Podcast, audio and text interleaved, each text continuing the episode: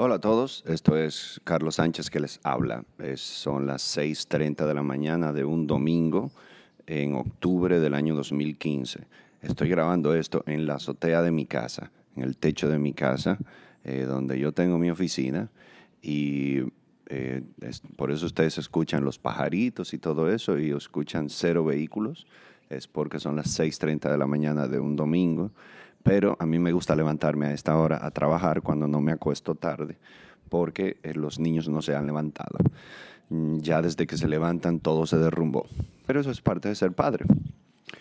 Estoy grabando esto porque quiero hablarles de lo que es eh, tener un proyecto y déjame hacer algo porque yo algún día quiero hacer ese proyecto. Y cuando realmente pasa mucho tiempo y tú te das cuenta que pasó mucho tiempo y tú dices, diablo, pasó mucho tiempo. Repetí tres veces mucho tiempo con estas cuatro. Ok. Yo siempre he querido hacer entrevistas a comediantes. Eh, lo voy a explicar un poco más adelante por qué. El tema fue que yo aproveché a Peter Albeiro y le hice una entrevista cuando vino para acá. ¿Qué pasa? Yo lo entrevisté en marzo del 2014. Cuando yo introduje ese podcast que yo grabé, ese primer podcast que yo grabé, yo hice un chiste diciendo, eh, si usted está escuchando esto, no vaya a pensar que esto va a ser, no vaya a buscar boletas para marzo del 2015, dependiendo de cuándo usted escuche este podcast. Va y después lo escucha en febrero 2015, marzo 2015 y sale corriendo a buscar taquillas y no hay, no debe de haber porque él está en marzo de 2014 haciendo esta entrevista y fue para esta fecha que vino para acá. Entonces, eh, resulta que yo ahora, finalmente, después de mucho tiempo, encontré una persona que me está trabajando la página web y ya finalmente voy a lanzar el podcast. Y de hecho ya tengo otra entrevista grabada y ya tengo dos entrevistas más que voy a hacer la semana que viene con dos comediantes que van a estar aquí de Venezuela. La entrevista que ya tengo grabada es de Emilio Lovera. Para mí uno de los mejores comediantes latinos, por mucho. Bueno, el tema es que se lo digo porque estén preparados de que yo voy a hacer un chiste en ese podcast que habla de que cuidado si lo oyen en marzo del 2015 y resulta que finalmente estoy lanzando esta vaina en octubre del 2015 después de haber grabado esto en marzo del 2014, es decir, como un año y no sé cuántos meses después. Es más, me voy a poner a contar ahora con ustedes. Abril, mayo, junio, julio, agosto, septiembre, octubre. Eso es siete meses después más de un año y medio después. Pero bueno, el tema es ese, tenía el proyecto y finalmente lo lancé, gran vaina. El, eh, la música que están oyendo de fondo es de Juan Godávalos, mi amigo Juan Godávalos, para mí un gran artista, me encanta su música y por eso le elegí. Esa es la canción Arenas. Eh, googleenlo, Juan Godávalos, y, y métanse en su página web y pueden descargar sus discos. Son geniales. Así que no voy a hablar más porque eh, la entrevista que tengo con Peter tiene otra introducción, incluso tan larga o más como esta. Así que diablo, cuánta introducción. Saludos mis queridos compañeros, señoras y señores, espero estén todos bien.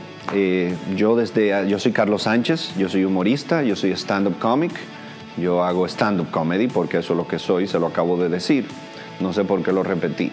El tema es que yo desde hace mucho he querido hacer entrevistas, me di cuenta, yo sigo a un comediante que se llama Mark Maron, él tiene un podcast que se llama WTF y él hace entrevistas en su grandísima mayoría a comediantes, aunque ya ha entrevistado músicos y ha entrevistado otro tipo de artistas y personalidades públicas. Eh, me lo encontré fascinante conversar con alguien por un tiempo extendido, que no sea una entrevista corta de 5 o 10 minutos, 15 minutos máximo, que es el tiempo que te permite la televisión. Eh, uno puede profundizar en muchos temas, eh, ampliar y hablar todo lo que uno quiera por el tiempo que uno quiera. Y entonces aproveché que estaba Peter Albeiro aquí por el Festival Internacional de Humor, Luisito Martí, segundo Festival Internacional de Humor, Luisito Martí. Peter Albeiro eh, es récord Guinness de chistes, la persona que ha durado más tiempo parado en un escenario haciendo chistes, haciendo un show de humor. Duró 101 horas parado frente a un público, lo cual fue una, exagerada locura. Para él solo, no para el público, porque el público cambiaba. Si el mismo público se mantuvo las 101 horas, entonces ya el récord Guinness hay que dárselo a ellos y a él no, porque eso es más difícil para sentarse a oír a un tipo hablando 101 horas. Pero el tema es que, bueno, quise hacer esta conversación, la grabamos en Camden, gracias a la gente de Camden que nos dieron el apoyo. Solamente les recuerdo que vayan a mi página web www.carloscomic.com, comic terminado en C.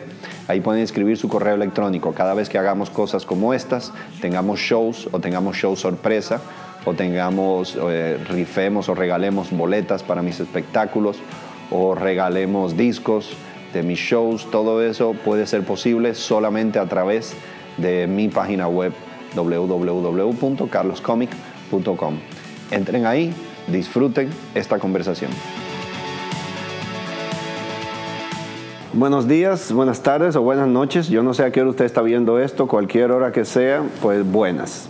Eh, yo soy Carlos Sánchez y yo soy humorista y el que está al lado de mí es Peter Albeiro y él es de Colombia y él también es humorista y entonces él y yo nos conocimos en eh, la metrópolis de Miami, en Florida, y hicimos un show juntos. En, ¿cómo en inmigración. sí, exactamente. Mucho en inmigración porque a él lo tildaban de libanés y a mí de, de, ¿De, de, ayudante de Alcaeda. Exactamente. Sí, no, no mentira. Sí. en el Teatro Trail, ¿verdad? Teatro Trail. ¿Cómo está eh, Marisol? Bien, bien. Ah, bien. Qué bueno. Todavía ya superó el fracaso de nuestra presentación. No, mentira, sí, no, no, no. Sí, sí, yo sé. Fue muy duro para ella, yo le entiendo. no, no, mentira, bien, bien. Bien, gracias a Dios, bien. Qué bueno. Pues entonces tuvimos el placer de compartir escenario, un gran tipo, y entonces él ahora está aquí en Santo Domingo y yo lo aproveché para conversar con él. Él está participando en el Festival Internacional de Humor Luisito Martí. Este es el segundo año y él ha venido junto con otra serie de humoristas, todo maravilloso y está jueves 27, sábado 28, no, eh, viernes 28 y sábado 29 de marzo 2014. Por si acaso, buscando en YouTube sin querer, encontré un video en el 2015 del año pasado. Eso fue, ya pasó. No vaya a apresurarse a buscar taquillas. El tema es que, pues yo quiero conversar con él. Entonces, ok, vamos a sacar, hay un tema que hay que sacarlo vamos a, hacer vamos a hacerlo de primero, porque me imagino que te preguntan de eso todas las veces. Entonces lo voy a sacar de primero para ya poder hablar de otra cosa. Tú eres récord Guinness de más chistes contados eh, de corrido. Duraste 101 horas contando chistes sin parar. O sea, tú comenzaste viernes en la tarde. Viernes a las 6 de la mañana y duré ah, viernes, en la mañana. Viernes todo el día, toda la noche. Sábado todo el día, toda la noche. Domingo todo el día, toda la noche. El lunes todo el día, toda la noche. Hasta el martes a mediodía. Hasta el martes a las 12. Hasta el martes a la, a la 1 de la tarde. A la 1. Sí. Ok. Eh, tú estás consciente que eso fue una locura, ¿verdad? Sí, sí, sí. sí, sí, sí. Razón por la cual siempre que me han preguntado ¿Cuándo vamos a romper ese récord? Digo, no, por mí no, ahí se quedó. ¿Y de verdad hay gente que te ha preguntado eso? Sí, sí, sí, hay gente que, oye, ¿cuándo vamos a hacer un nuevo récord? ¿O cuándo tienes pensado? ¿En serio? ¿Qué? y se puede hacer aspirar algo más. ¿Cuál era el récord anterior? Era de, yo tenía entendido que era del humorista Ordóñez, que es también colombiano. No, José, bueno, José Ordóñez es el, digamos, en Colombia es el pionero de este tipo de cosas. Yo crecí, yo era muy niño cuando José Ordóñez hacía sus maratones de humor a través de la radio. Cada 28 de diciembre era casi que una cita de todos los años. Ah, porque él lo hacía fijo todos los años. El 28 de diciembre escuchar a José Ordóñez haciendo 24 horas, 25, 27, 30, 34 40, 50 horas. Y él llegó, ese fue su límite. Él llegó a hacer 72 horas, creo que, es lo máximo que él tiene.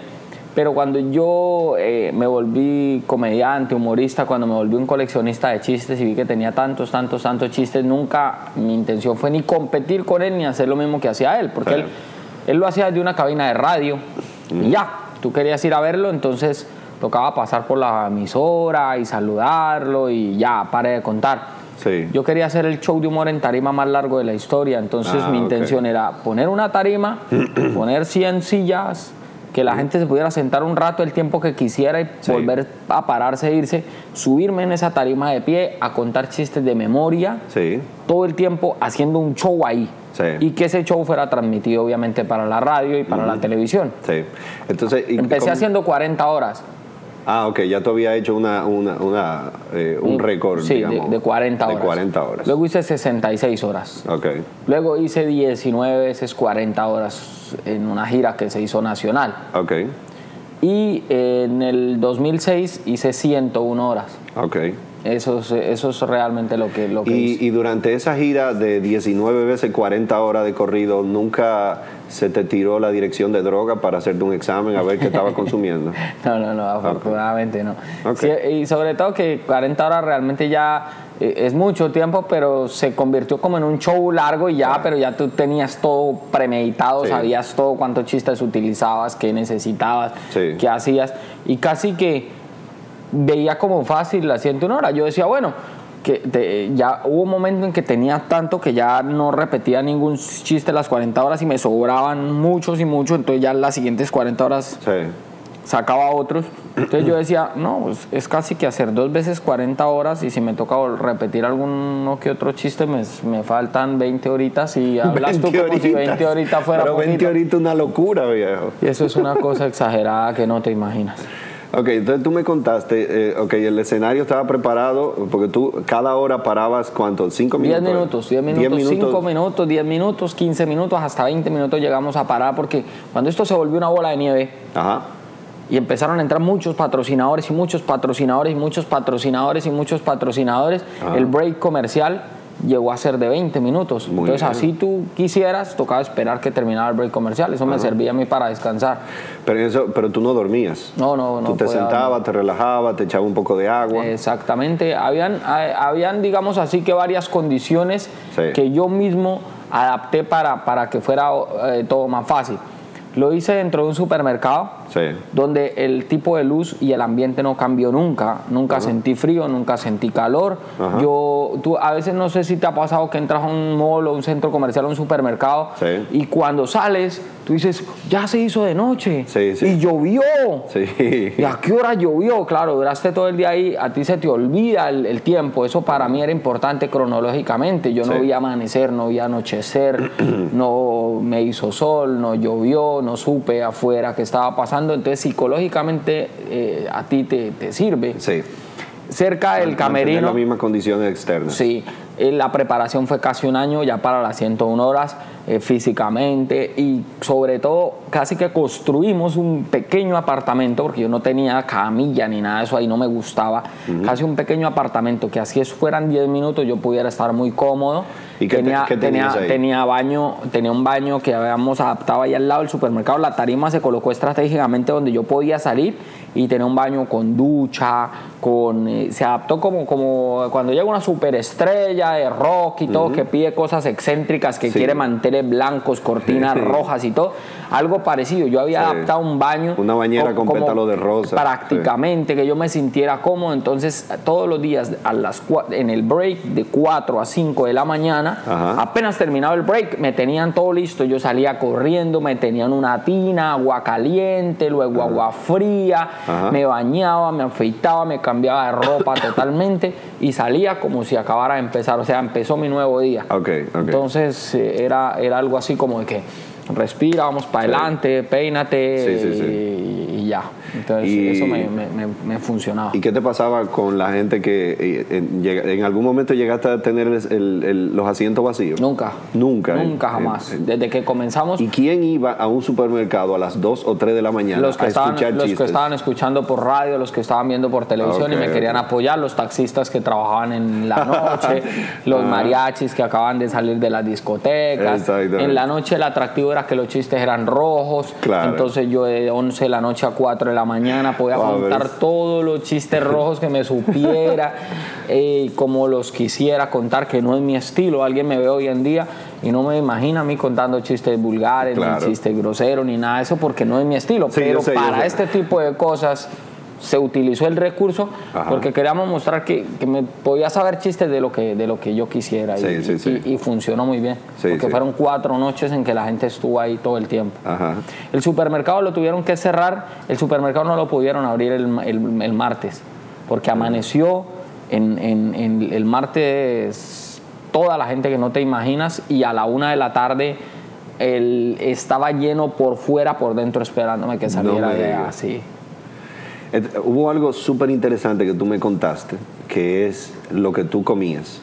Sí. el tipo de alimento que elegiste. Es, es, un tipo de alimento que yo no te sé describir porque en este nunca, es decir, no, no, no sé cómo realmente cómo se llama, que no, no tuve la precaución, pero eh, eso se hizo a través de unos amigos de nosotros que, son escaladores, y ellos cuando van a escalar hacen eh, alpinismo y este tipo de cosas, como en el ejército, se lleva una especie de ración de campaña y ellos consumen una especie de gel que le da todas las calorías, carbohidratos, vitaminas, todo lo que ellos necesitan para que el cuerpo energéticamente esté bien. Pero que tú lo consumes, el cuerpo lo absorbe, pero no lo elimina. Sí. Sí, tú estás escalando comes y tú no puedes. ¿Dónde hay un baño? Acá no hay baño, ni, ni, ni te vas a tomar la tarea de irte a meter en un árbol a, hacer todas tus necesidades y cosas. Entonces se inventaron eso que, que, la gente lo hace. Eso hay con sabor a coco, sabor a vainilla. Ya el cuarto día yo ya no quería saber de ningún otro sabor. Eso ya me sabía horrible, porque al principio sabe rico. Sí, sí, sí. ah, esto es rico, ya le queda almorzado. Ya, ya estás almorzado. ah, ve. Y ya desayuné, ya, ya desayunaste, ve. Hay gente eh, que sufren cierto tipo de enfermedades muy penosas, cáncer de garganta, que no pueden comer y los tienen que alimentar por sonda. Eh, entonces, Esto eh, puede ser un sustituto de esa alimentación. Casi que, eso, porque te, alimentan y ya, ya el almuerzo, ya almorzó. Interesante. Y, y, ya, y eso, y eso tu cuerpo pues por 3, 4 días no hay problema. Entonces yo no tenía problema de que, uy, espérenme que voy al baño. No, no eso no da problema. Y, era muy raro que tú nunca sintieras ganas de ir al baño. ¿no? Tú duraste esos 5 días sin ir al, al, bueno, al baño a bañarte, pero no a hacer más nada. Absolutamente nada, porque es que el, yo sudaba, obviamente, eliminaba todos los líquidos y no. y, era muy raro, es que, que a ti no te den ganas de ir al baño, muy raro. Ese es otro, tu estilo de humor, tú siempre haces tu show de pie. De pie. En, en esas 101 horas te quedaste de pie. De pie las una hora. Sí. Solo me sentaba en los, en los raticos de descanso. Bueno, exacto, en los raticos. Sí, sí, sí, ahí sí me sentaba, me quitaba los zapatos, venía, hacía el masaje y todo. Entonces, eh, a mí no me gusta el, el, sensacionalismo detrás del este, entonces eh, varios de, los, de las personas que nos ayudaban, no, tenemos que eh, montar el que, que, que, no sabemos si puedas continuar o no, y, por qué no, eso hay que ponerle, a esto hay que ponerle drama, hay que, hay que hacer, no, no, no, ¿y por qué? No, no, no. Sí, sí yo te entiendo. Entonces hubo una... una Había gente que quería hacer un reality show esa, Una primera página... ¿Podrá seguir Peter en esa hazaña? una, el lunes en la mañana, la primera página del periódico más importante de Santander, que lo tengo por ahí, tomo una foto horrible porque me pusieron un poco de oxígeno, porque cuando tú no duermes, al, al cerebro le falta oxígeno.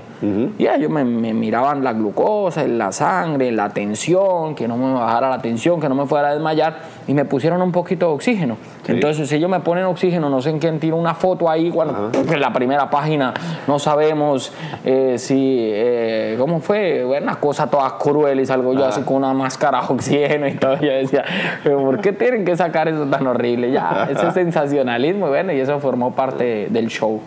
Bueno, y yo vi que antes de eso tú bueno, hay un video que tú tienes en YouTube que es de los 101 chistes. Que ese video ya tiene 3 millones y medio de vistas. casi 3 millones y medio.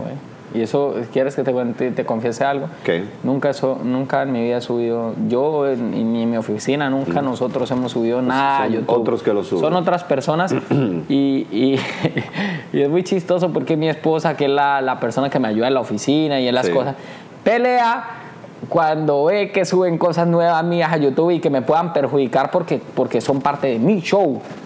Sí, pero yo creo que ya hoy en día no te perjudica. Ella dice, pero ¿por qué suben tu show cuando la gente lo va a ir a ver? Ya lo vieron en YouTube. Es el problema. ¿Qué podemos hacer? Tú no vas a dejar de ir a un concierto de un cantante porque ya has escuchado las canciones, al contrario, vas a ir porque admiras ese trabajo que haces. Bueno, que ya el, problema, el problema es que ya cada ser humano del planeta anda con una cámara en el bolsillo. Entonces ya se ha convertido en un estrés para todo aquel que quiera tener eso bajo control. Yo creo que ya casi imposible. O tendría que decirle a todo el que vaya al teatro que tiene que dejar su celular en la puerta. Y eso es básicamente decirle al público, por favor, no vengan a mi show si son tan amables. Entonces, básicamente ya perdiste el 95% de las taquillas. ¿Tú te acuerdas, a ver, una curiosidad, ¿tú te acuerdas cuál fue el primer chiste de las 101 horas? El primer chiste de las 101 horas, realmente te puedo decir que no, no me acuerdo cuál fue porque yo yo nunca tuve un plan de, de, arranque. Sí, sí, sé, que. Me imagino. Sí, sé obviamente que tenía muchos, muchos y que depende de cuánta gente hay. Una de las cosas que, que sí tenía claro es que para mí la primera hora era la más importante. ¿Por qué? Era empezar con público. Okay. Tú no puedes decir, bueno, señoras y señores, voy a batir un récord y voy a empezar el viernes a las 8 de la mañana y voy a durar hasta el martes y vas a llegar a las 8 de la mañana, un día, un día que no es feriado, que no es fiesta, un viernes, 8 de la mañana y vas a encontrar ahí 300 personas esperándote. ¿Para qué si va a estar todo el fin de semana? Exactamente. ¿Cuál es el problema?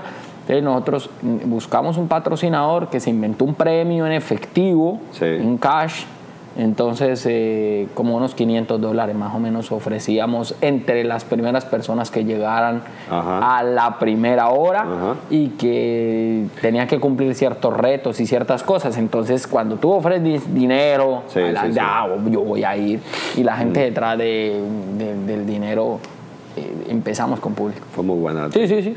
¿Y te acuerdas cuál fue el último chiste?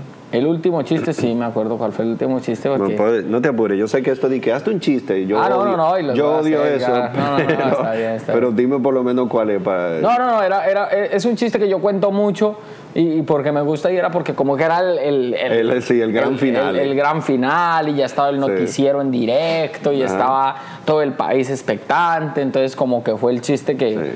Eduardo, yo cuento mucho este chiste porque me gusta. Es un chiste que se cuenta con pastuzos, que son como los gallegos. Sí. Ah, pues lo puedo contar con gallegos porque igual funciona igual. Están construyendo un edificio de 50 pisos y en el último piso del edificio, ¿sabes cuál es? No, pero si quiere puede darle, sí. Ah, bueno, está, está, los obreros de construcción.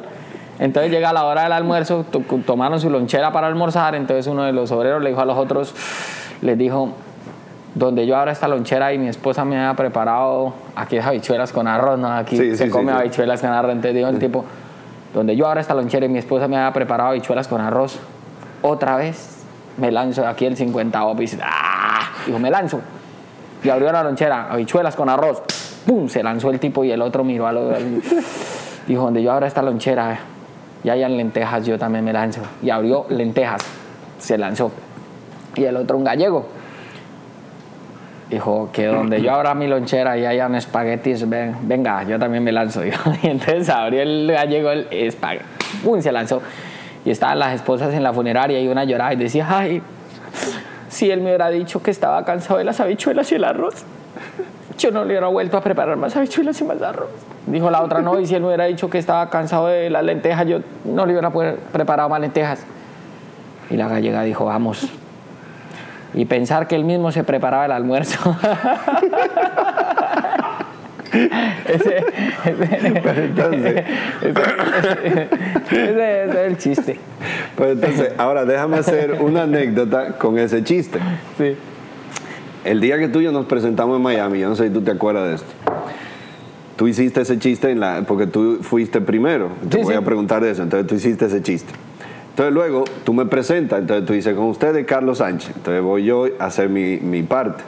Y el micrófono yo lo apagué sin querer. Entonces, para acá está, hola, hola, no se oye, no se oye, no se oye, hasta que finalmente, como un minuto después, me doy cuenta que está apagado, lo prendo.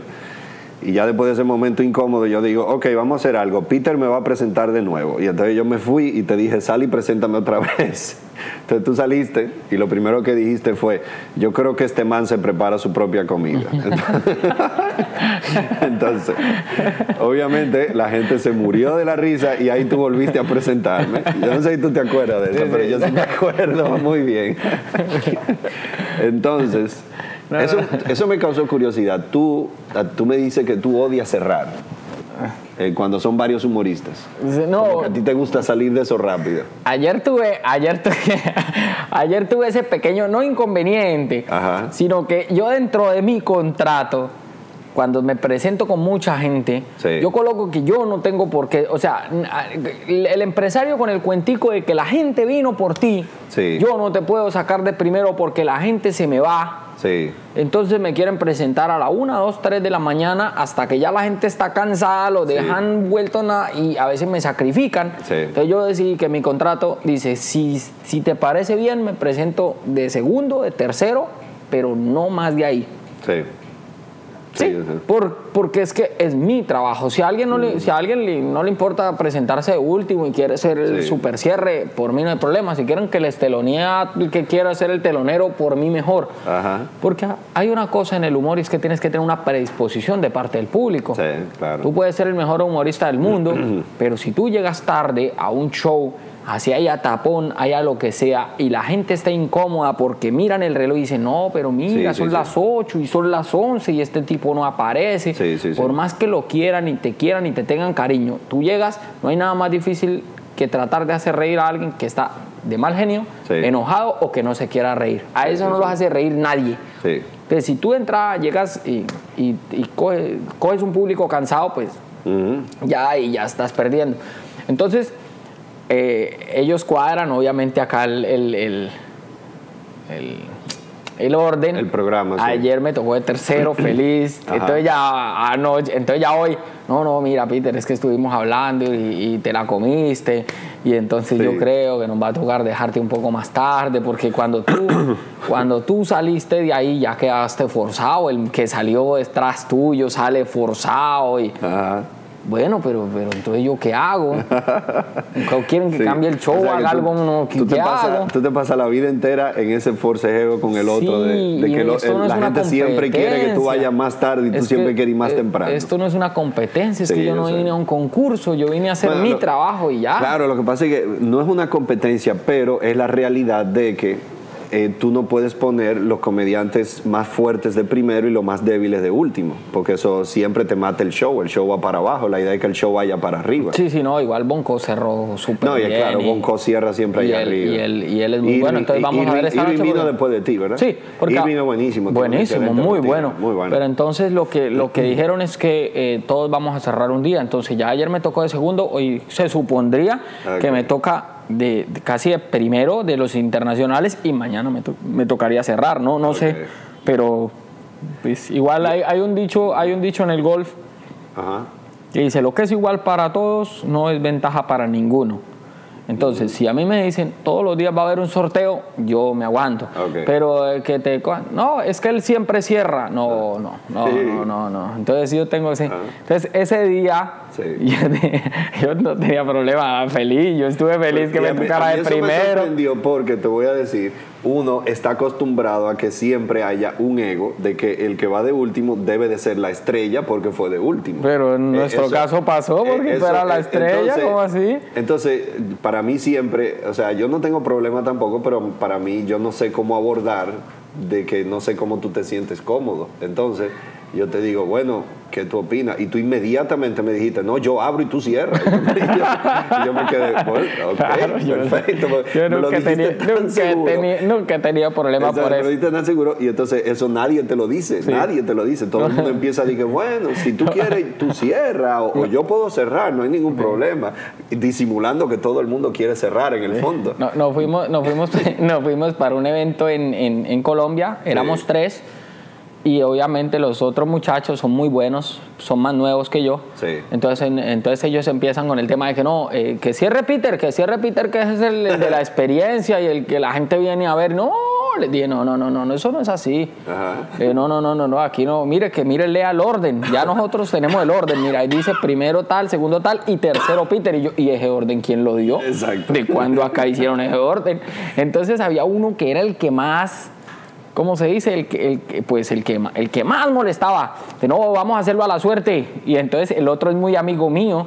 Y, y entonces, claro, anotamos, sacamos, hicimos unos papelitos y a los tres papelitos le pusimos el número tres. O sea, a los tres papelitos le pusimos el número tres. Entonces le dijimos, venga, saque el papelito. Y él llegó y sacó el papelito, muéstrelo. El 3, ah, bueno, ya. Felicidades, le, tocó cerrar. ¿Usted quiere salir de primero o de segundo? Porque igual va a salir el 1 o el 2. Digo, no, por mí no hay lío. Yo algo de primero, le listo, y yo salgo de segundo y ya. y así arreglamos el cuento. Y él dijo, ah, no, ya sí por sorteo no tengo problema. Está muy bueno esa técnica. Sí, porque éramos los dos amigos. Él no iba a pelear por ser. y él quería salir de primero y yo quería salir de segundo, pero no, yo no quería cerrar. y ya. Entonces, vamos a hablar de otra cosa. Eh, tú Mira otra cosa que me sorprendió de ti. Eh, tú tienes tu fama por los chistes, los cuentachistes, los 101 chistes, las 101 horas de chistes, etc. Pero hiciste el show en Miami, primera vez que te veo en vivo, hiciste rutina stand-up, monólogos. Sí. Entonces, que eso me pasa muchas veces a mí. El dominicano está muy acostumbrado al chiste tradicional. Esto era un tipo que hace tal y tal cosa. Pero un señor. ¿Eh? Le aprendió a Hochi. ah, sí, sí, ¿verdad? Este era un señor. doña, doña, el tipo llega, doña. ¿Cómo te estás? Tranquilo, men, tranquilo. Sí, tú estás cogiendo muy rápido el idioma. ¿Estás pensando en mudarte? Estoy pensando en mudarme a Tommy. Avísame si lo piensas para yo recomendarte que no lo hagas. Pero, eh, para hablar más profundo de ese tema. Bueno, el tema es que entonces yo, yo siempre me concentré en hacer rutina y monólogo de stand-up, eh, pero yo me acuerdo, yo he hecho eh, chistes, shows en el Jaragua, que es un teatro de 1.200 personas, lleno, una hora y media haciendo rutina y yo acabo todo el mundo feliz y se me acerca gente y me dice, el show tuvo muy bueno, pero te faltó un chiste. Entonces yo digo, bueno, ¿y qué fue lo que yo hice una hora y media entonces parado ahí? Porque la gente quiere oír, este era una vez el borracho que hace esto y esto y lo otro. Entonces yo he tenido que mezclar las dos cosas, yo he tenido que, por, además de que me gusta contar chistes, pero el, el dominicano le gusta escuchar chistes. Y entonces yo he tenido que hacer esa mezcla. A veces hago shows que son solo de chiste, a veces hago shows que son solo de stand-up.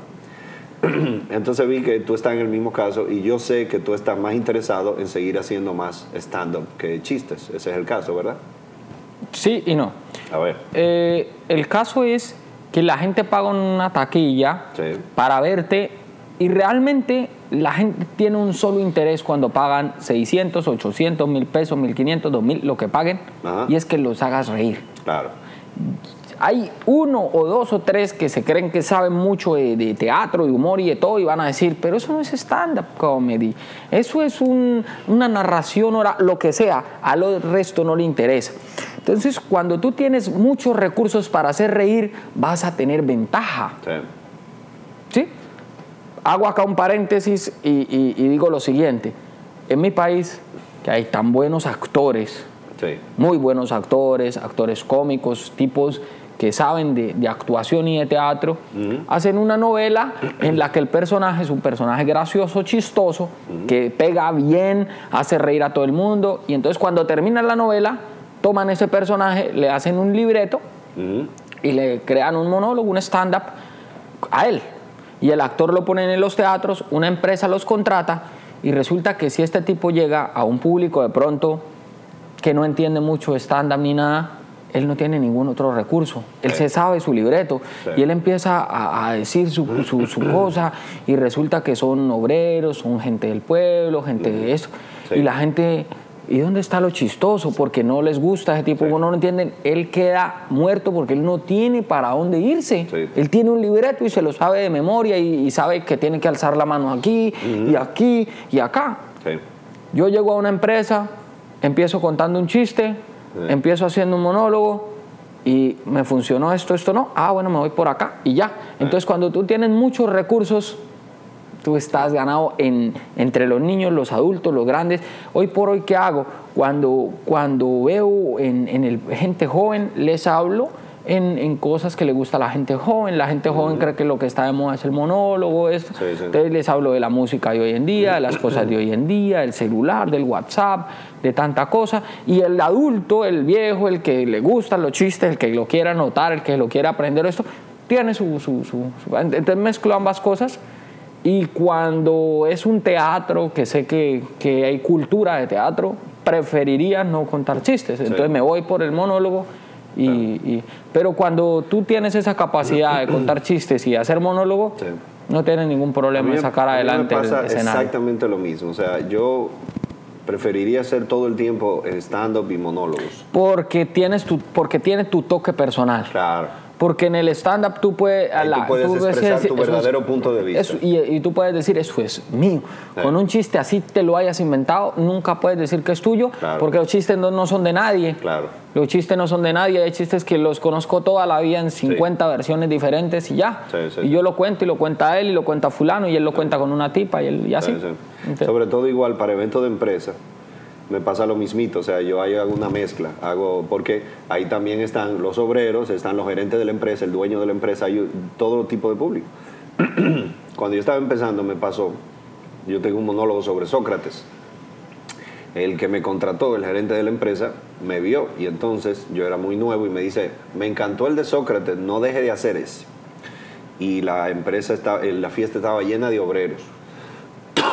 y yo comencé a hablarle de Sócrates, de Aristóteles, y empecé a sentir como un silencio, pero ese silencio como que te va consumiendo por dentro. Sí, y, y vi uno de los obreros que se paró y se fue por la parte de atrás del bar y me hizo señas, como diciendo así, diciendo, apéate, bájate de la tarima, por favor.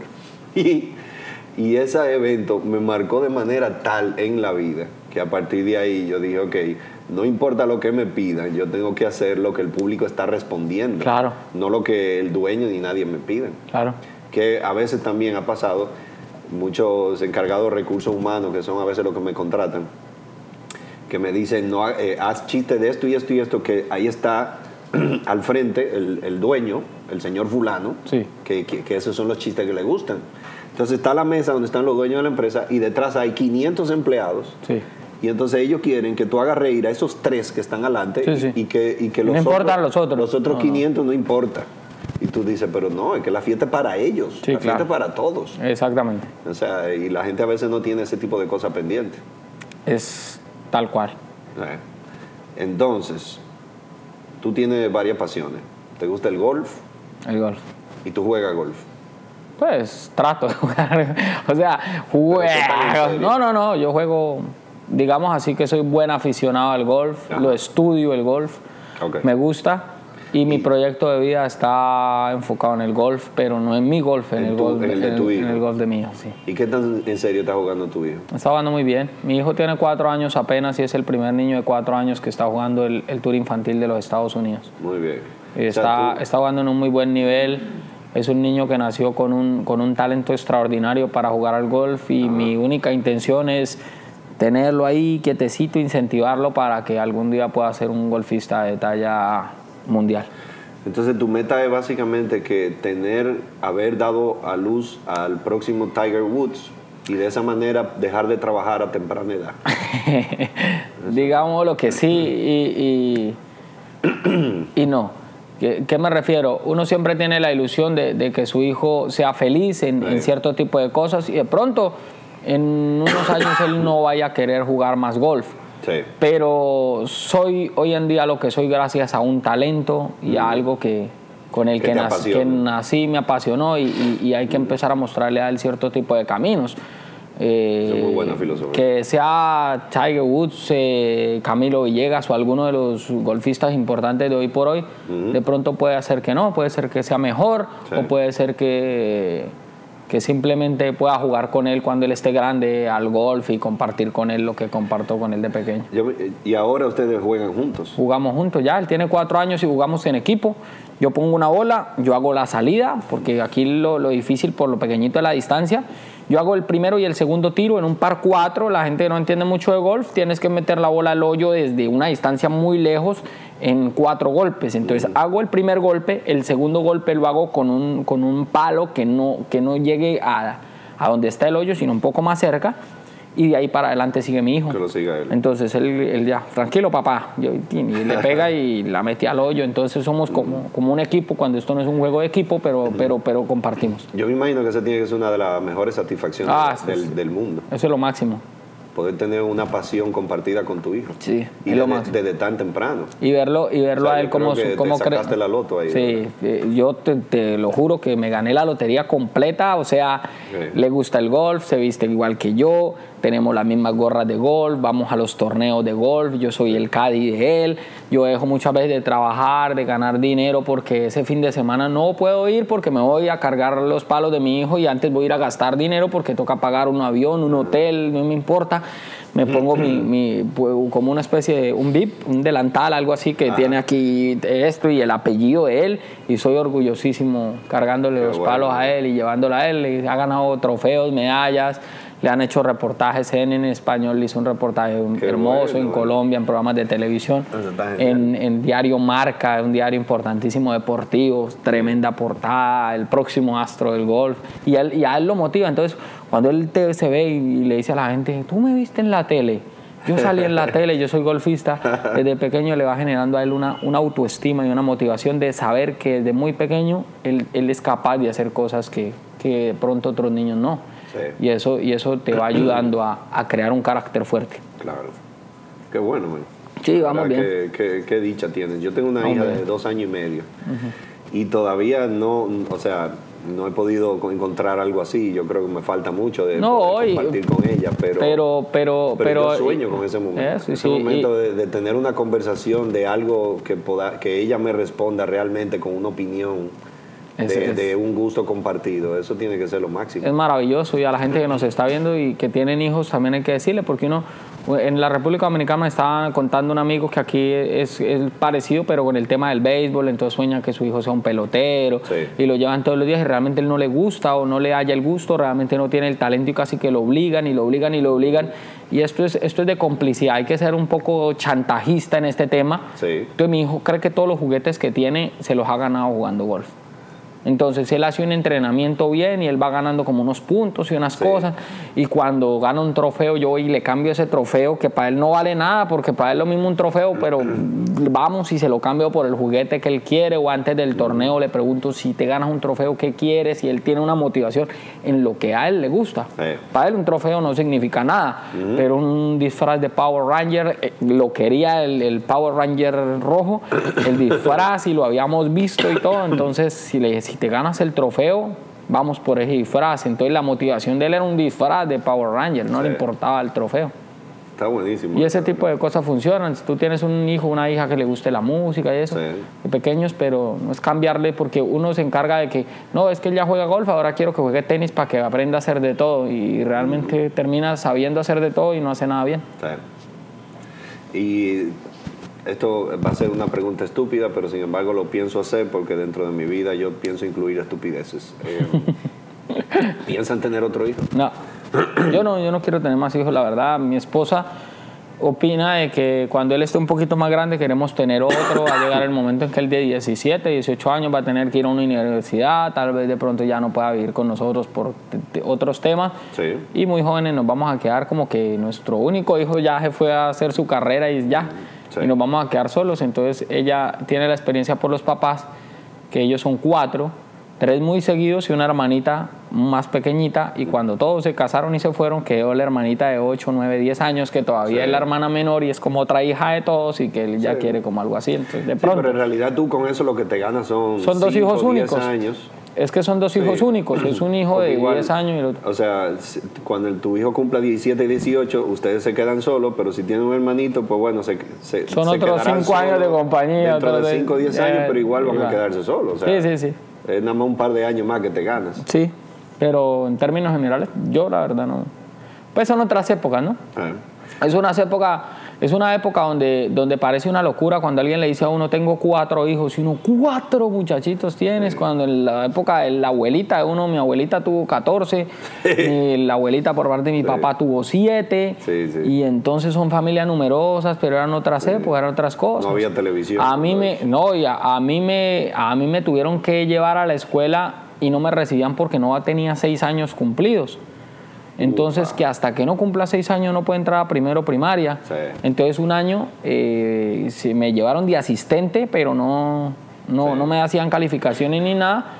Hoy en día ya de los tres meses ya lo toca llevarlo al colegio, entonces te sacan dinero de tetero 1, tetero 2, pañal 1, pañal 2, preescolar, pre-kinder, kinder, recontra kinder, maestría en kinder y primero. Y ya tiene siete años y lleva ocho años estudiando ese pobre muchacho. Sí, exacto. Y, entonces... Tiene un PhD en kinder, pero ese niño es impresionante. Y, y, claro, tienen 16 años y quieren que se haga cinco, cinco años más en la universidad y quieren que salga de la universidad por el título no les sirve para nada en una especialización y son otros y tienes 30 años estudiando y, y, vas a salir a ganarte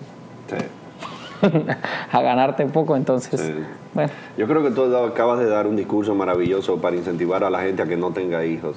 Eh, espero que le hayan hecho caso no es mi forma de ver y cada quien mira una cosa eh, tú tienes Ferrari Lamborghini. Lamborghini. Sí. ¿Pudiste hacerlo finalmente? Sí, sí, sí. Ese era uno de tus sueños también. Uno de mis sueños, sí. Algún día tener, cuándo lo tienes? tener un Lamborghini. El año pasado, el 7 de abril del año pasado. Lo tiene calculado y todo, 7 de abril. O sea que la semana que viene cumple un año. Cumple, un, cumple un año y le, voy a, y le voy a poner un ponqué encima y le voy a cantar el ¿Lo cumpleaños. de cero kilómetros? No, no, no, no, no, no, todo, no, no, no, ya hubiera querido, pero, pero bueno, igual son carros que son muy, son autos que son muy bien conservados, que los venden con muy poquitas millas.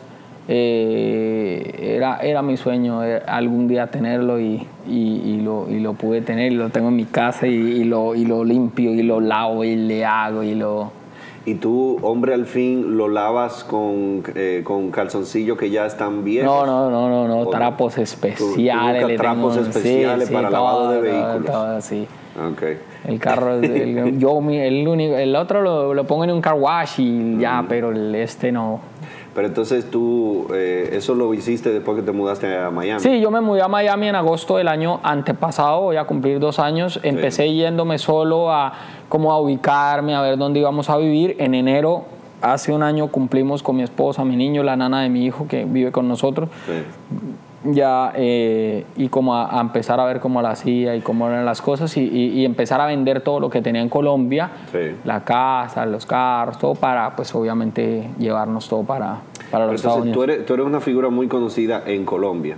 En Colombia. Y entonces... Eh, pues muy conocida, que siga conocida, no, me conoce mucho. Pero el, el tema es que cómo, o sea, nunca te ató de que, bueno, mi trabajo está aquí, yo me quiero quedar aquí, yo me tengo que quedar aquí. Nunca te ató no, para tomar esa decisión. No, no, no, jamás. Y entonces, bueno, tú trabajas en radio. Yo trabajo en radio. televisión, todo desde Miami. Sí, porque yo trabajo en un programa de televisión que, que es grabado y, que, y que se graba una vez al mes en un día. Empezamos grabación 7 de la mañana, terminamos 11 de la noche y se graban cuatro programas. Un programa se graba de 7 a 10 de la mañana, el otro se graba de 10 de la mañana a 1 de la tarde, salimos un receso de almuerzo de 3 de la tarde a 7 de la noche, se graba el tercero y de 7 de la noche a 11 de la noche, en el cual tengo una participación de 6, 7 minutos en cada programa con mis rutinas de lo que yo quiera hacer. Entonces realmente yo eh, a través de unos amigos que me ayudan eh, a hacer libretos y cosas, tengo ya los cuatro temas de los que voy a hablar en el siguiente mes, los tengo aprendidos, me los aprendo y ya voy y grabo y, ya cubrir el mes completo. Entonces es un solo día que tengo que estar en Colombia para eso específicamente. Si una empresa me necesita para un show o voy a ir a hacer una gira en un teatro, me van a, llevar. Yo nunca digo, es que vivo en Miami, tienen que poner un tiquete Miami-Bogotá, Bogotá-Miami. No, yo trabajo desde Bogotá. Eh, yo asumo de, los costos de la presentación mi tiquete y simplemente ellos me necesitan el miércoles a las 7 de la noche, yo pongo un tiquete y el miércoles en la mañana estoy ahí, me presento y si es el caso al otro día me devuelvo. Entonces no, no hago que, que la gente tenga que incurrir en unos gastos y en unas cosas que, que parecen demasiado altos y resulta que...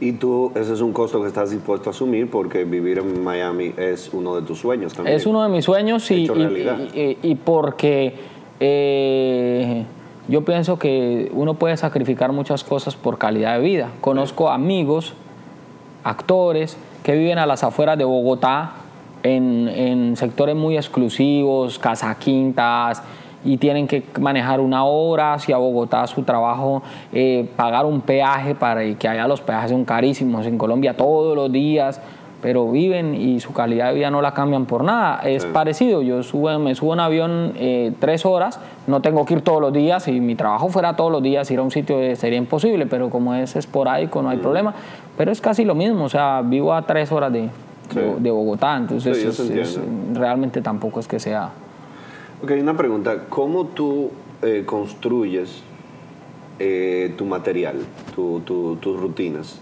Hablando, experimentando yo, trabajo, yo, tienes, un proceso en tu casa, un proceso de creatividad? No, yo, yo tengo un proceso en los aviones más que todo. A ver. Y utilizo varios recursos. Un, un recurso de. ¿Qué tú haces? Tú, cuando la zafata termina de decir las indicaciones de la puerta y todo, tú te paras en el centro y comienzas a hacer una rutina y lo practicas con el público. No, lo hago conmigo mismo. Entonces es muy sencillo porque resulta que yo tengo que empezar a buscar los temas. El hecho de estar vigente en televisión y que eh, necesariamente tenga cada mes que tener cuatro temas de los que voy a hablar. De esa misma rutina me han salido cosas maravillosas que hoy en día hago en show y que se me ocurrió porque necesitaba hablar de, Un día se me ocurrió hablar de los envidiosos porque una, Yo lo vi, yo tú lo vi. viste, hubo una, una situación ahí incómoda en el programa, no que tuvo que ver conmigo, pero como una cosa ahí de envidia y de Sí, sí. y, y entonces eh, ah, ese día y entonces yo, ah, es que la gente es así y empecé a analizar.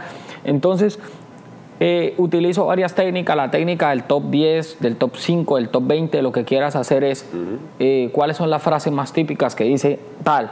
Entonces, eh, escríbelas, no importa que no causen risa y luego empieza a tachar. Sí. Haz 30 Sí, frases. primero Un envidioso diría tin, tin, tin, tin, tin, y luego empieza, no, esta no es tan chistosa, esta, y deja las cinco mejores, y esas cinco mejores ideas, desarrollalas y ya. Sí. Habla dos segundos, ¿por qué te parece que esa frase cuadra? Entonces pon la situación y termina con la frase. Eso me, me- me funciona muy bien.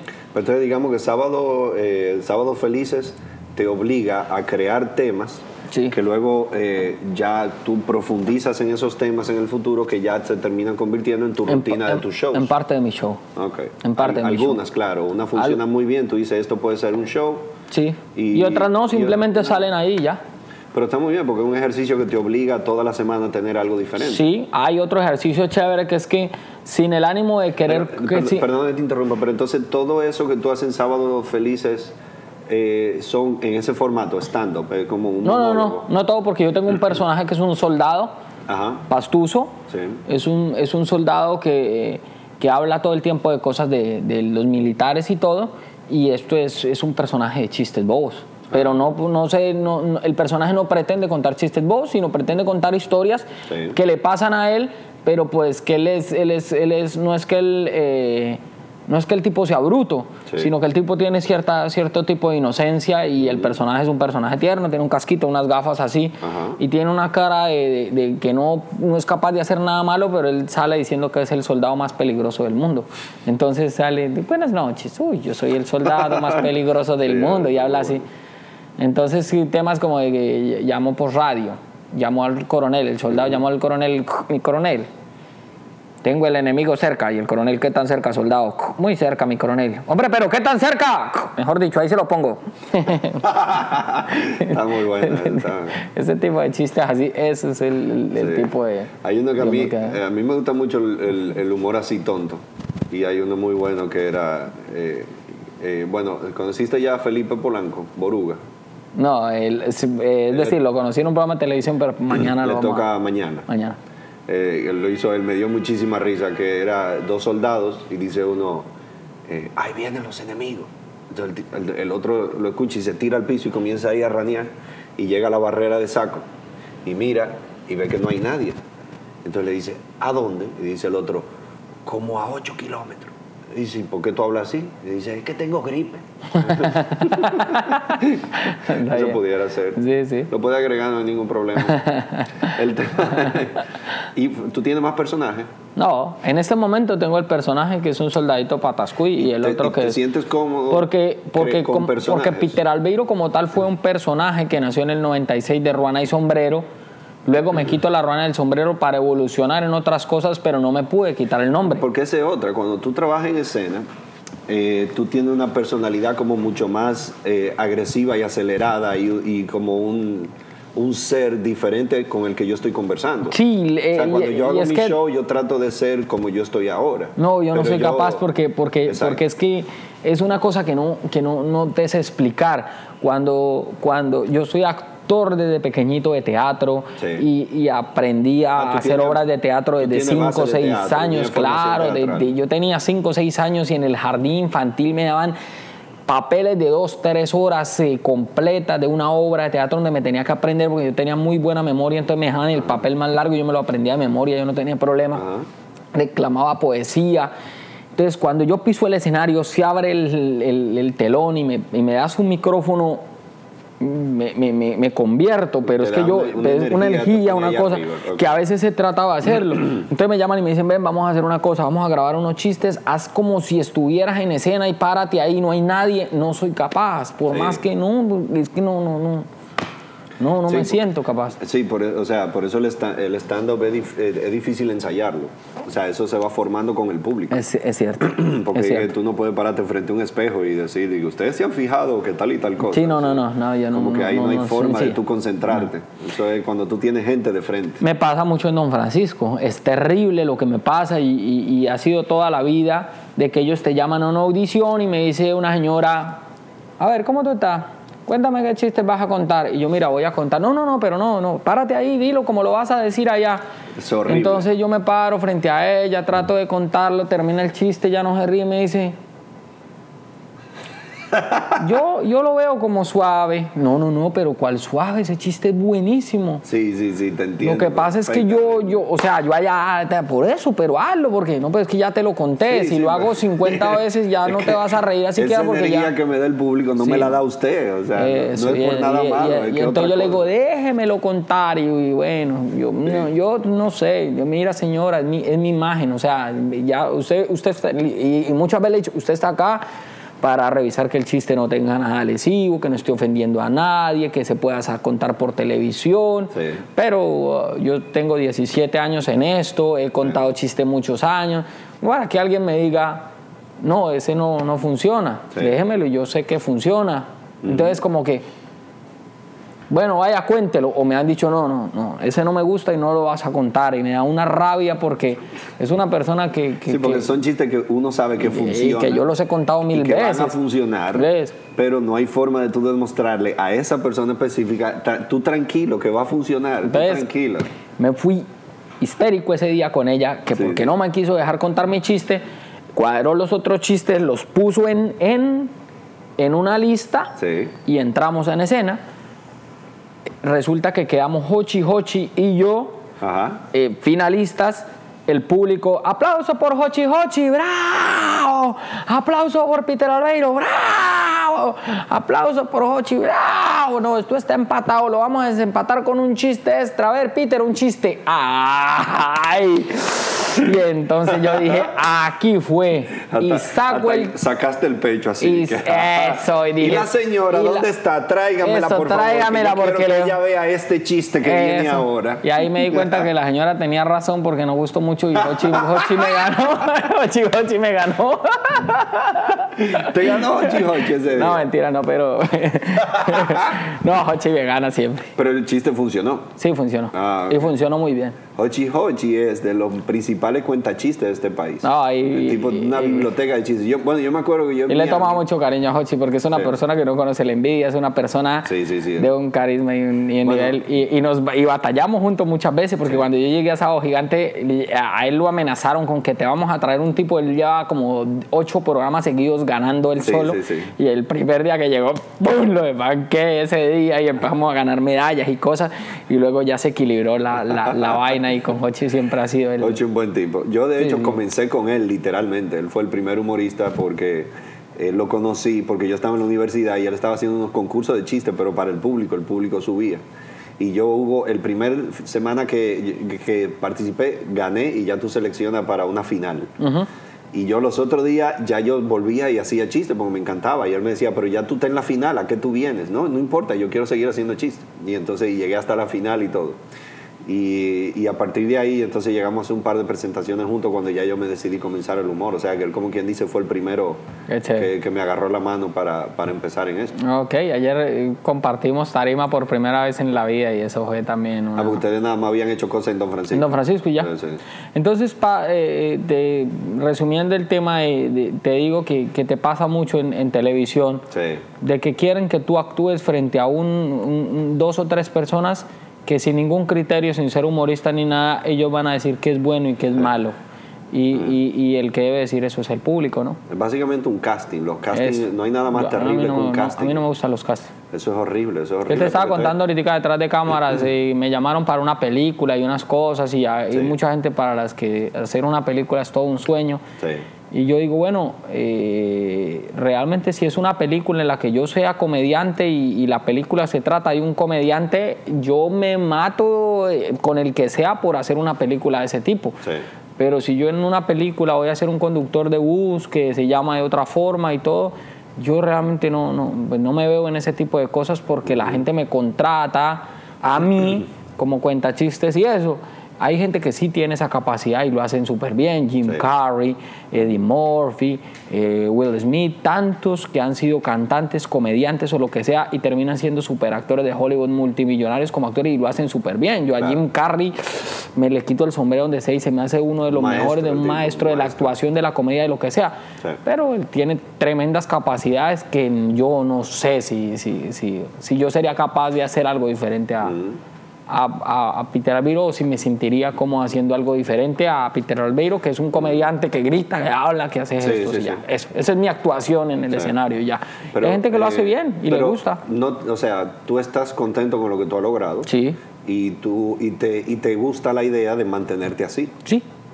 O sea, que no te, no te hace falta experimentar otra cosa, o sea, no te vas a quedar con una frustración. O sea, no, no, no. yo, lo veo muy bien. Sí, además que hay algo muy cierto y es que no sé cómo lo digan en este país, pero hay gente que, que, te dice como que, oye, te felicito por lo que estás haciendo y te voy a dar un consejo, mira, aprovecha tu cuarto de hora. sí, o sea, pero lo dicen en buena, en buena tónica, ¿no? Como diciéndote, como diciéndote, mira, no desperdices el dinero, estás ganando mucho dinero, no derroches en cosas, mañana, pasado mañana por, por, por, testimonios de buenos humoristas que tuvieron mucho dinero, se bebieron el dinero y, cuando están viejitos mueren en la ruina, llevados, toca hacer, ven, hagamos una recolecta porque esta persona que fue tan grande y todo murió. Entonces yo, yo pienso como artista que el cuarto de hora no existe. No, yo estoy de acuerdo. Solo hay dos cosas, o eres vigente o no eres vigente. Miguel Bosé tiene un cuarto de hora de 50 años, ese señor se la sabe todas. Y Miguel Bosé no pasa de moda porque se preocupa por ser vigente ya. Madonna, ¿cuántos años lleva Madonna? ¿Tú sabes siendo la reina y la diosa del, del pop. ¿Tú sabes quiénes son los hermanos Rosario? Sí, claro. El, sí, sí, sí, sí, sí, claro. Yo, el día que me di cuenta de eso fue que una vez yo estaba en Miami también haciendo media tour y yendo de un programa al otro y al otro y al otro. Y yo me encontré, coincidí con los hermanos Rosario. Y, esa gente ya tiene más de 30 años en, el tope del merengue. O sea, son, eh, son los líderes de merengue de este país. Y, y, me lo encontré ahí. Y me dicen que estaban promocionando un tema nuevo, un disco nuevo, una, una canción nueva. Y y entonces yo estaba comenzando, yo tenía menos de 10 años haciendo humor, ellos tienen 30 y pico de años haciendo merengue, todo el mundo sabe quiénes son los Rosarios, y ellos están en el mismo programa que yo, promocionándose. Y yo ahí fue que me di cuenta. Yo dije ay diablo pero esto es una vaina que nunca se va a terminar no no se termina nunca. Hasta me deprimí. Porque yo dije ay yo pensaba que algún día había que uno podía salir de, de todo este trabajo de media tour promocionarse. Hey, estoy aquí y, es sobre un trabajo de constancia y sobre todo que cuando tú tienes los recursos eh, en mi caso de, de hacer varias cosas a la vez. Sí. Eh, la última vez que yo hice una maratón de humor la hice en el año 2008 y yo dije, no quiero presentarme más en maratones por un tiempo porque en una misma ciudad me llevaron el, tres años seguidos. Y la gente me quería volver a llevar. Yo, no, no, no, no, porque me voy a volver cansón. La gente, otra vez con lo mismo. Y han pasado cinco años y, y es un recurso que tengo que el día que de pronto eh, luego me metí al teatro, empecé a hacer mi obra, la comedia de todos los tiempos, 800 funciones, sacamos el DVD que se llama Su Mejor Show. ¿Dónde fueron las funciones? En Bogotá, Cali, Medellín, en todo el país. hice una temporada, casi un año. Fuera de Colombia la presenté en Miami, estuve en Festival Viva América en España, la presenté en Londres, en, Londres, en Camden Town. Entonces. Pero ya esto fue una obra teatral, ya es, no fue es, el monólogo, es el monólogo que se ah. llama La comedia de todos los tiempos, que dura dos horas, en la que no cuento ningún chiste, que hablo solo de, historia. Ahí están en, ahí en YouTube, lo consiguen como su mejor show. Sale con una camiseta roja que de un loguito de Ferrari y es un show completico que tiene unos apoyos de video que no salen en, el, en el, DVD por cuestión de, de, derechos de autor y eso porque son unas cosas y unos recursos que utilizo en teatro que los puedo utilizar. Ajá fue el DVD más vendido en Colombia después de la pelota de letras. Es un DVD que no consigues tú por ninguna parte porque se agotó, se sacaron 15 mil copias y, luego tuvieron que hacer otro y ya. Tuve un, inconveniente pequeño con la disquera por lo de siempre, que a ti te prometen una cosa, te dicen otra, pero por mí no hay problema, yo no vivo de vender los DVDs, me interesa que la gente conozca mi trabajo y eso es todo. Entonces, es que ya muy poca gente. Antes, antes tú hacías eh, shows y conciertos para vender discos. Ahora tú vendes discos para hacer show y conciertos. Ahora es al revés. Y yo también, yo tengo varios discos, están todos en la calle, pero en realidad ninguno significa una ganancia importante. Todo eso es para que la gente ya, siga viendo y de ahí vengan más shows. Ya hay muchas ganancias que la gente se sube en autobús en Colombia donde hay un viaje de 4, 5, 6 horas por carretera y cuando se monta en el televisor del autobús les ponen mi DVD 55 mil veces y la gente tuitea, aquí viendo tu show y otra vez, pobrecita la gente, pero le toca porque no hay más y, cuando, y cuando hay tantos en el mercado y el tuyo lo ponen por todos lados, cuando alguien se toma la molestia de editar un pedacito de tu show, donde yo hablo de por qué Jesucristo no se casó, y, y, a preguntar esto, y, lo edita el tipo, alguien, no sé quién es, pero me hizo un súper favor lo edita y le pone una cosa de la Biblia y de History Channel, entrada y todo. Y de pronto eso empieza a llegar por WhatsApp, por Facebook, por todo lado. Y la gente me dice, mira, me llegó un video tuyo. a mí me llegó de, varios amigos ah, míos. imagínate. A mí me llegó y yo, entonces otra cosa, todo lo que quiere cualquier artista es que algunas de sus cosas se hagan virales. Sí. Y con eso, yo, yo veo, me dicen, hey, un grupo de amigos del colegio, de, de, la escuela, me llega un video. Ah, y yo digo, ah, sí, yo lo conozco, él y yo trabajamos juntos en Miami una vez.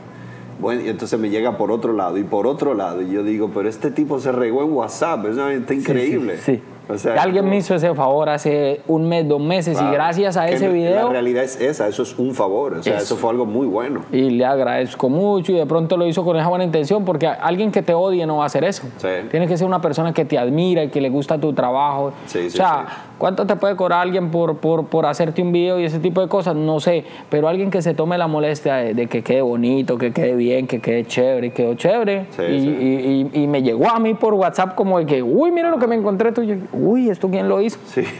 me pareció fantástico. Y muy buena esa rutina. muy buena esa rutina. Imagínate, entonces en este momento estoy disfrutando de las mieles todavía, de ese show. Sí. Cuando me dicen, ¿y cuándo vas a sacar algo nuevo? yo, pero ¿para, qué voy, a, ¿para qué voy a sacar algo nuevo si todavía estoy sacando dinero de acá? Y cuando se acabe ese, tengo un show que se va a llamar Peter Albeiro, eh, eh, El maravilloso mundo de, de, Peter. Sí, sí. El maravilloso mundo de Disney se va a llamar El maravilloso mundo de Peter y, apenas lo estoy, lo estoy escribiendo. Y cuando se me acaba ese recurso, entonces me voy a algunas maratones, alguna gira maratones, y se me acaba eso. Y bueno, entonces. Sí, o sea, el, el tema de, este, de, esta carrera es que eh, el, el, próximo proyecto ya no es el importante. O sea, tú vas a hacer un proyecto ahora, pero ya el, el importante es el que tú estás pensando qué vas a hacer después de ese. O sea, uno constantemente tiene que estar inventando porque yo presento un show que me toma muchísimo tiempo preparar y escribir y ensayar. Y a la semana me preguntan cuándo hay un show nuevo. Entonces yo digo, pero tú sabes el tiempo que yo acabo de invertir en esto. Sí, claro. ¿Qué tú quieres? ¿Que te haga uno nuevo el mes que viene? No puedo, eso es imposible. Es imposible. Ahora analiza lo siguiente. Aquellas famas mediáticas, yo le tengo pánico a la fama, a la fama absoluta. Ajá. Aquello que, que aquel fenómeno musical del de, de Gangnam Style, aquel fenómeno musical de, una sola canción que la conocieron en todo el mundo, listo, en ese tipo de cosas el tipo de gana, se gana de una vez 20 o 30 millones de dólares, listo, perfecto, pero en nuestro caso nunca va a suceder que uno va a ganar 2, 3, 4, 5 millones de dólares por ah. nada que uno haga, eso sí es mentira.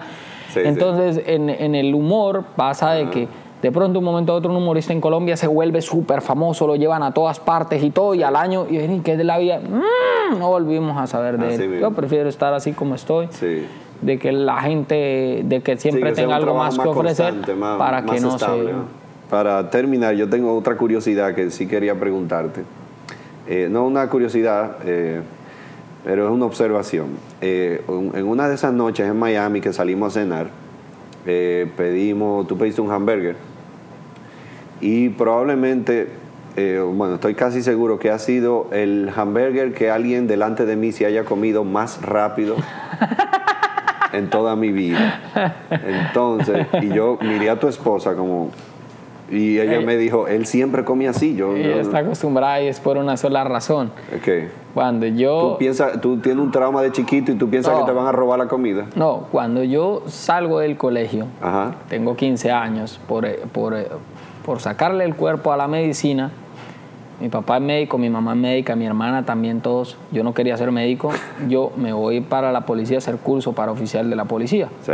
Cuando tú no hemos hablado de eso, tú eres teniente de la policía. sí, soy teniente de retiro de la policía. Cuando yo llego a la policía, En la policía no te dan una hora para que te sientes con una cucharita en una escuela de la policía a comer. Allá o comes rápido o no comes. Entonces tienes que hacer una fila para pasar al rancho donde, donde hay un buffet y cuando tú te estás sentando, hay, hay gente que termina y empieza a comer porque dicen, bueno, Miren la hora, tres y estamos en formación, uno, dos, y uno no ha comido. Y tú tienes que soltar el plato y salir a formación. Uno se acostumbra a comer exageradamente rápido. Y tengo el problema que duré tres años comiendo contrarreloj. Sí, o sea... o sea, tú siempre comías con el riesgo de que te iba a quedar sin comer. Me iba a quedar sin comer y, que todo me come rápido y carga uno cositas de pan en, los, en los... No estoy diciendo que era una tortura, ni, era ni, estuve en un cuartel nazi, ni mucho menos. Sino eran horarios y cosas que, con los cuales convivimos muchos. Y hoy en día lo veo con cariño, ¿me entiendes? o sea, hoy en día cuando, cuando cierro mis ojos y, reviso atrás el año 94, tantos años atrás, cuando entré a la policía y me encuentro con mis compañeros, lo veo con, con cariño eso y, son anécdotas que en esa época fueron duras y tremendas y uno con la nariz quemada del frío, las orejas quemadas del frío, con frío, con los compañeros ahí. Pero fue una época chévere. la única secuela es esa, yo como muy, muy rápido. ¿Qué edad tienes ahora? No, pues ni, ni, te voy a decir. Ay, ¿por qué? Yo soy como la mujer, sí, sí. Eso me, me hubiese esperado de una mujer. Bueno, entonces, ¿qué edad tenías en esa época de la policía? No, hace, 15 años tenía. 15 años. Sí. Ah, pero entonces empezó temprano esa preparación. Empecé muy temprano. Ok. Entonces, desde los 15 años tú estás comiendo... Rápido. Así. Y siempre como rápido. Mm, okay. Igual, a veces como que trato por pena por vergüenza de que como y estoy que me como y espero un momentico, me vuelvo las papas, pero cuando es con confianza en la casa ya, lo saben y ya ustedes saben si algún día algún productor o alguien tiene la delicadeza de invitar a Peter en Miami a cenar para hablar de algún proyecto y este señor se termina la comida antes de que usted se ponga la servilleta en las piernas. No se lo tome a mal, este señor tiene un trauma de su época de policía y él por eso no quiere faltarle el respeto, simplemente piensa que lo van a llamar a formación y además de que va a dejarlo usted esperando, él se va a quedar sin comida. Así que, Peter, te voy a decir un secreto. Yo siempre he tenido como el deseo de entrevistar humoristas y hablar del, trabajo de nosotros y de las cosas que vivimos y pasamos y cómo tú creas tu material y todo eso. Eh, y entonces aproveché este festival y yo dije, tú, déjame entrevistar a Peter. Entonces, tú eres la primera persona que yo entrevisto. Ah, qué chévere. Entonces, esto puede ser o un gran honor que tú digas, wow, yo soy el primero, o tú puedes decir, el imbécil este está inventando conmigo y me acaba de hacer perder una hora y media por una Coca-Cola, que fue lo único que te bebiste. Entonces, cualquiera de las dos, muchas gracias. No, no, no, no, no, que sí. Compartir contigo y con alguien que, que como yo sabe que es un muy buen recurso y que nuestra única intención es hacer reír a la gente, nunca ofender. Uno nunca se sube a la tarima con el ánimo de los voy a ofender. voy a hablar de las mujeres para que estas mujeres se ofendan. No, uno siempre lo hace con una, con una buena intención y necesitamos un, país y un mundo que ría. Sí, sí. Ya la gente se le está olvidando reír, la gente se volvió, nos volvimos adictos al, al, al, WhatsApp, a las cosas. Tú sabes que yo de verdad tengo un miedo, porque nosotros estamos, esto es en serio, te lo digo, nosotros estamos formando una carrera que, o sea, le estamos dedicando todo el tiempo de nuestra vida a, presentarnos frente a un público por un tiempo determinado para hacerlo reír. Y yo siento que con el tiempo, cada vez más, el público va a tener menos espacio de atención. O sea, el espacio de atención va a ser cada vez de menos minutos. Y porque todo el mundo está cada vez con, una atención más corta. Es increíble. Por, por el teléfono y la pantalla. Entonces, yo tengo miedo de que dentro de 20 o 30 años nosotros no vamos a encontrar público que pueda sentarse a verte por una hora, sino que a los dos minutos ya tiene que ver una pantalla o a los dos minutos o a los cinco minutos ya quiere pararse y moverse y, irse. O sea, de verdad, yo tengo. Sí, sí, sí. Yo he pensado en 30 o 40 años, yo, yo si seguimos ese ritmo, es probable que ya el público que conocemos ahora no exista, sino que, que ya va a haber que, que convertir todo lo que hemos hecho, o sea, todo nuestro show, toda nuestra forma de hacer reír, convertirlo de manera de poder llegarle digital. Hay que empezar a llegarle a, ese público que funcionará de una manera totalmente diferente. Es cierto. Anyway, Viejo, muchas gracias. La pasé muy bien conversando contigo creo que fue divertido, ¿verdad? Sí, sí, sí. sí, Bien light. Recordar es vivir. A nivel. Así que muy bien. O sea que suerte esta noche, suerte mañana. Entonces, ¿cuándo te toca cerrar? Mañana. es que mañana. bueno, entonces suerte mañana sobre todo. ¿Cómo negociemos eso? Vamos a ver. Empuja para que arranquen temprano, para que la gente no cansada. Sí, yo voy a decir que, que necesitamos arrancar muy temprano. pues nada, bienvenido a Dominicana por segunda vez y cuando quiera volver, esta es tu casa. Muchas gracias. Espero ir por allá por, por Miami. Bacano. Yo te iba a decir por Colombia, pero ya yo sé que allá no te encuentro. No, pero también cuando quieras en Colombia con mucho gusto. puedo quedar en la casa de tu mamá o tu papá? Claro, sin ningún problema. Y voy muy seguido a Colombia todavía y quiero seguir yendo a Colombia porque es mi padre, mi país. Bueno, pues me alegro, me alegro que estés por aquí, de verdad. Bueno. Gracias, gracias por la conversación. Bye. chao. Bien, chicos, yo creo que la pasamos bien, yo creo que fue interesante. Yo la pasé bien hablando con Peter Albeiro, el tipo es muy interesante, me encantó su filosofía de vida, su filosofía del trabajo. Les confieso que me emocioné mucho cuando él habló sobre su hijo y el golf que juega su hijo y cómo él comparte esa pasión con su hijo. Y de verdad que sentí una envidia de la buena. Ojalá yo pronto poder hacer eso con uno de mis hijos, porque creo que sería una de las mayores satisfacciones del mundo. Eh, Entren a mi página web www.carloscomic.com y ahí ustedes pueden inscribir su correo electrónico. Ahí se pueden enterar de muchas cosas, rifamos, regalamos cosas, eh, pero estas, muchas de, muchas de las cosas que anunciamos eh, por esta lista de correo electrónico solamente se enteran por esa vía.